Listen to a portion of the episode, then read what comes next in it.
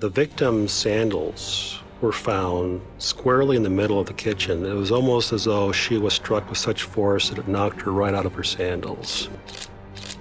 My heart dropped. And I knew she wasn't coming home then. She wasn't coming home.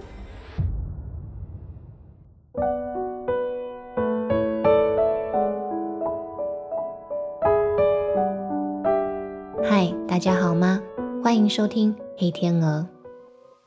今天要跟大家讲的案件，从案发到侦破都咻咻咻，跟龙卷风一样快，却也因此留下了许多悬绕未解的问号。一位年轻妈妈终于离开会对她拳打脚踢的男友，准备展开人生的新篇章。可才搬家没几天，她就在新家浴缸里永远合上了眼睛。案件发生在美国爱荷华州的 Cedar Rapids Rapids，Google 翻译叫它席达拉皮兹。可我查到另一个很美的译法，将它翻作雪松级流程。如果有住在爱荷华州的朋友，可以跟我们分享一下你们是如何用华语称呼这个城市的。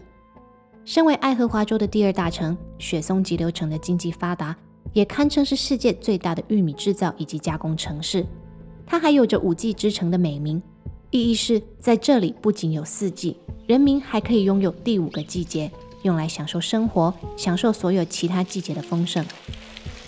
然而，本案的主人公还来不及体会这个哲理，他的人生就在染红的浴缸里骤然画上了句点。究竟是谁这么狠心夺走一条年轻的生命，甚至还在年仅两岁的孩子面前下手？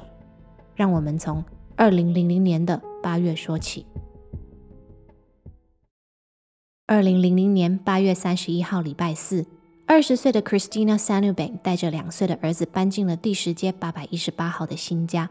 特别要说一下这栋房子的格局，它是复式住宅，同一栋建筑里可以有多个单位。Christina 将要住进去的是这一栋房子的前侧，而后侧则住着一对夫妻和他们的四个小孩。这是一个他期盼已久的开始，也是他下足了决心才迈出的一大步。为什么这么说呢？因为在过去几年间，Christina 的生活经历了许多颠簸。独立又带点叛逆的她，有接触违禁药品的历史。接着在高中最后一年意外怀孕，孩子的爸 Jacob Crossan 又是特别爱动手动脚那个类型的。时常把 Christina 打的是青一块紫一块，身边朋友看到的时候向她问起，她也不讳言的说就是给男友揍的。无奈的是，不管亲朋好友怎么劝，Christina 依然说她深爱着男友，想走却舍不得离开。但爱情诚可贵，理智可不能抛。搬家前一年多，男友 Jacob 的暴行升级了，这次他连动手都懒，直接改用武器代劳，无情的在 Christina 的双眼之间镶了一颗 BB 弹。从那之后，Christina 想离开男友的心是越来越坚定。她把所有的苦涩和委屈写在日记里，也对自己喊话，要为儿子振作起来，变得更好。终于在隔年的八月，她付诸行动，带着儿子和家当，正式离开了这段伤心又伤身的爱情。时间回到搬家这天，社会确实是处处有温情。不仅 Christina 的朋友来帮忙，邻居太太也很热心。看到社区来了新面孔，立刻叫上丈夫一起出力。多亏他们的协助，Christina 和儿子的新居很快就安顿妥当。他们母子总算有了自己的避风港，美好的未来才正要开始。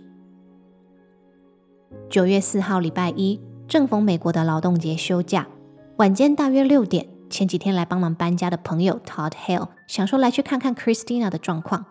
到了 Christina 家后，他敲了敲门，但没人应。可奇怪的是，他能听见里头有小孩在哭的声音。其实 Todd 前几个小时已经来过一次，当时就已经从窗户看到 Christina 两岁的儿子自己在地上玩。不过都过了这么久了，这孩子怎么还一个人在地上哭呢？正当他感到纳闷的同时，隔壁邻居那一对夫妻也听到哭声，探头出来查看。此刻的 Todd 正将纱窗给拆了，打算从置物柜上方的缝隙直接钻进去探探究竟。还没等邻居太太问是出了什么事，Todd 已经从前门狂奔而出，怀里还抱着 Christina 的儿子。他慌张地告诉邻居夫妇，Christina 看起来已经没有生命体征，让他们赶快帮忙报警。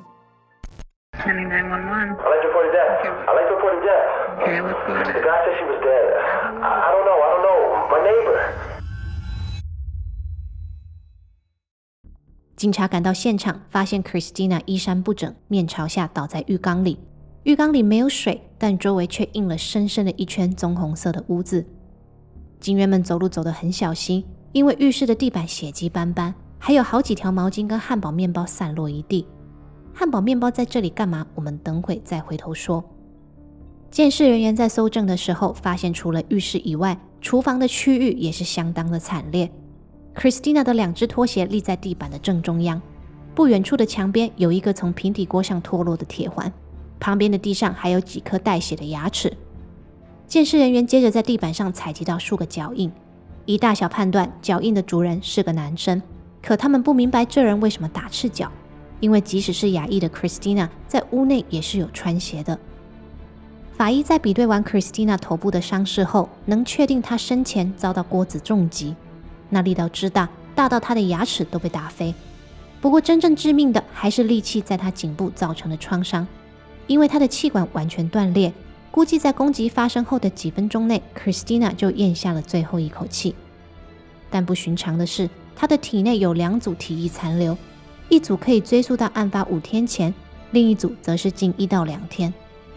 法医判断 Christina 身亡的时间落在周日的晚上九点到隔天的凌晨三点，也就是说，在朋友与邻居发现他以前，他的儿子已经在案发现场自己待了快二十四个小时。对于小男孩的幸存，众人五味杂陈，也更疑惑起凶手究竟是存何居心，因为凶手攻击的方式猛烈的像是带有仇恨，却只冲着 Christina 一个人来，没有碰小男孩一根手指头。还有，警方在搜索过整个房子后，并没有找到犯案的凶器，可浴缸和墙壁上都留有血掌纹和指纹。如果这人都知道要带走凶器湮灭证据，那自己的足迹怎么就不知道要清呢？再来是地板上的那一堆汉堡面包，出现的位置也太怪异了。警方在浴室地上只找到用来封口的塑胶片，但找不到袋子本身。这一切的一切有太多说不通的地方。不过，因为屋内没有物品遭窃，也没有外人闯入的痕迹，警方还是决定先朝熟人犯案的方向下去侦办。于是，Christina 的前男友 Jacob、帮忙搬家的朋友 Todd 和热心的邻居 Robinson 夫妇都先后被找来警局审问。My first reaction was I wasn't kill Jacob. Jacob did this. Everybody thought in my family thought that Jacob did it. 全部人里面最有嫌疑的，莫过于劣迹斑斑的前男友 Jacob Crossan 了。谁都知道，过去他把 Christina 当成出气包，打得鼻青脸肿好几次，还在人家头里面留了一颗 BB 弹。结果 Christina 在决心离开他后，就立刻遇害。天下哪里有这么刚好的事？然而 Jacob 说，他周日下午到周一凌晨都跟朋友在一起，在车程离 Christina 家半个小时的地方喝酒，而且有两个朋友为他背书。说周日下午他们三人先在 Jacob 家里玩，到晚间八点左右才一起出发到酒吧继续狂欢到酒吧关门。接着他们回到 Jacob 家睡觉，天亮后才离开。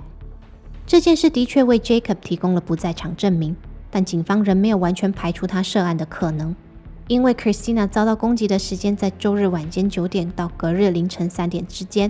如果证人没有据实以告，Jacob 的不在场证明并非滴水不漏。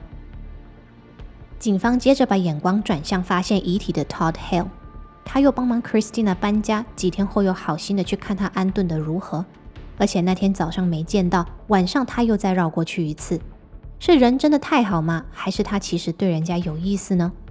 但 Todd 说，去拜访女方除了想关心她的情况，还有一个原因是想要去拿 Jacob 欠他的钱。Todd 的女友随后也证实了这一点。好。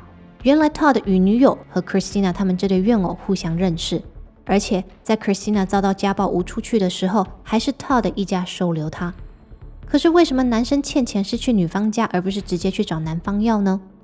这一点无论是在口供或是法庭文件中都没有记录。但可以确定的是，前男友 Jacob 在案发前都还有出入 Christina 的新家。至于为什么 Christina 不彻底和他断绝关系，原因可能有很多。或许念在他依然是孩子的爸，也或许他们说好要共享抚养权。无论是什么，雾里看花的我们只能猜测了。最后是住在隔壁的那对邻居，警方凭借脚印的尺寸和不在场证明，优先排除了太太的嫌疑。而他的先生 Carlos Robinson 则喊冤，说自己真的只是帮忙搬家，对于邻居怎么会突然出事，他也不知道。所有警探们的问题，Carlos 都很配合，有问必答。被问起案发当天他的行踪时，他说由于老婆出门去拜访亲戚了，他就负责留在家里带孩子。晚上除了有去一趟家里附近的商店，其他的时间他都在家。这句话让审讯室里的空气突然凝结，因为警探们意识到，眼前这位善良的邻居可能是唯一一个没有不在场证明的人。然而，让人起疑的还不止这个。在警探们离开审讯室的空档，监视器拍到 Carlos 显得局促不安，接着甚至跪在地上祈祷了起来。截至目前为止，光就行踪而言，这三位嫌疑人都有犯案的可能。于是，警方请他们三个人提供 DNA 样本，并且在指纹和掌纹以外，特别要求他们压印足纹，好用以比对案发现场地板上采集到的脚印。在这个环节，Jacob 和 Todd 都很配合，很快的就印好了。但当轮到 Carlos 的时候，他表现的有点不情愿。好不容易开始采样，他老兄竟然踏起了凌波微步，重复踩踏在原本已经印好的足纹上，导致整个取样过程得不断的重来。他这个举动无非是让自己显得更加的可疑。不过，警探们很快就明白为什么 Carlos 不好好配合了，因为实验室在比对完三人的样本后回报，Carlos 的足纹与案发现场地板上的脚印匹配。当警探们带着这个证据回头质问 Carlos 的时候，Carlos 不仅改变了证词，还语出惊人的说，他其实才是第一个发现 Christina 遗体的人。他说，案发当天晚上，他听到 Christina 家传来撞击的声音，于是他走过去看看发生了什么事。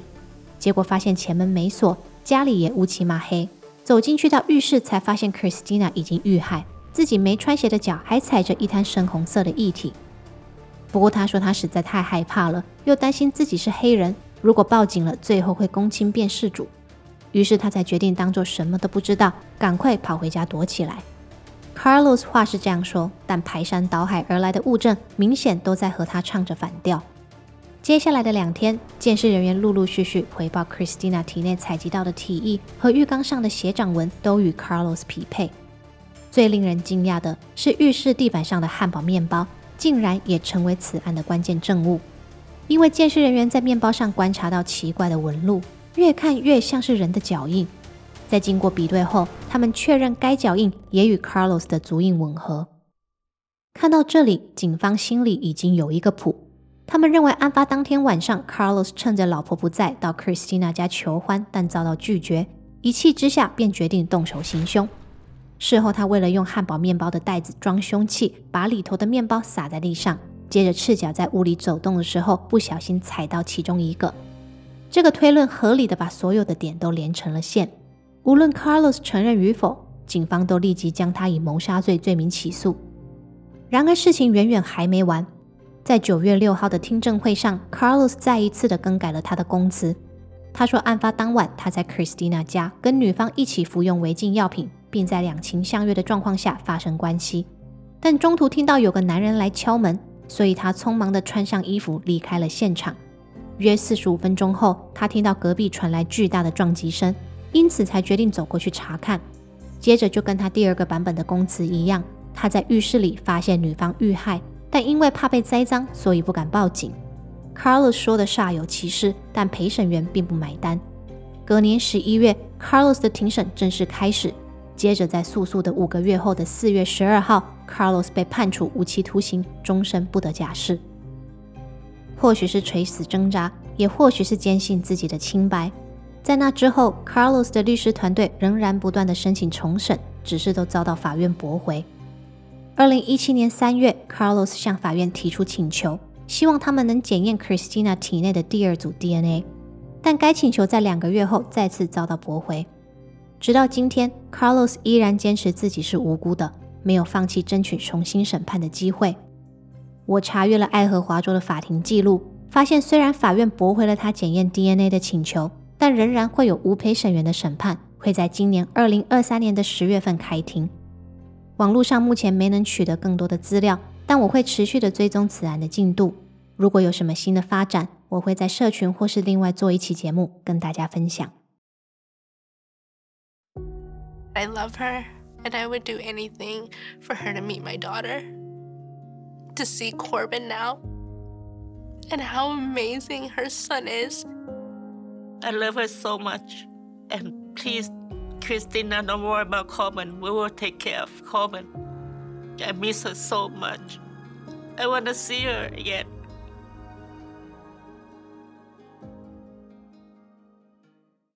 起初在研究这个案子的时候，凶手是邻居 Carlos，这点我毫无悬念。但在读过法庭文件后，我认为此案还有许多未解开的谜题。例如，我找不到 Jacob 确切是几点抵达酒吧的资讯。根据证词，Jacob 的两位朋友说，他们是在案发当晚八点左右才出发的。那这个时间其实跟 Christina 身亡的预估区间非常的接近。如果这两位朋友为了袒护 Jacob 做了伪证，那么 Jacob 的不在场证明就会出现很大的漏洞。再来是攻击的手段，行凶者用锅子打飞人家的牙齿，又用刀子连击，甚至把气管弄到完全断裂，这怒气值显然不一般。Carlos 求欢不成，或是怕偷腥被抓包，当然会生气。但如果 Carlos 的供词真的属实，他说当晚他与 Christina 在一起时，有人来敲门。假设那个敲门的人正是 Jacob。在发现前女友离开他没几天后就跟别人在一起，他是否也会很愤怒呢？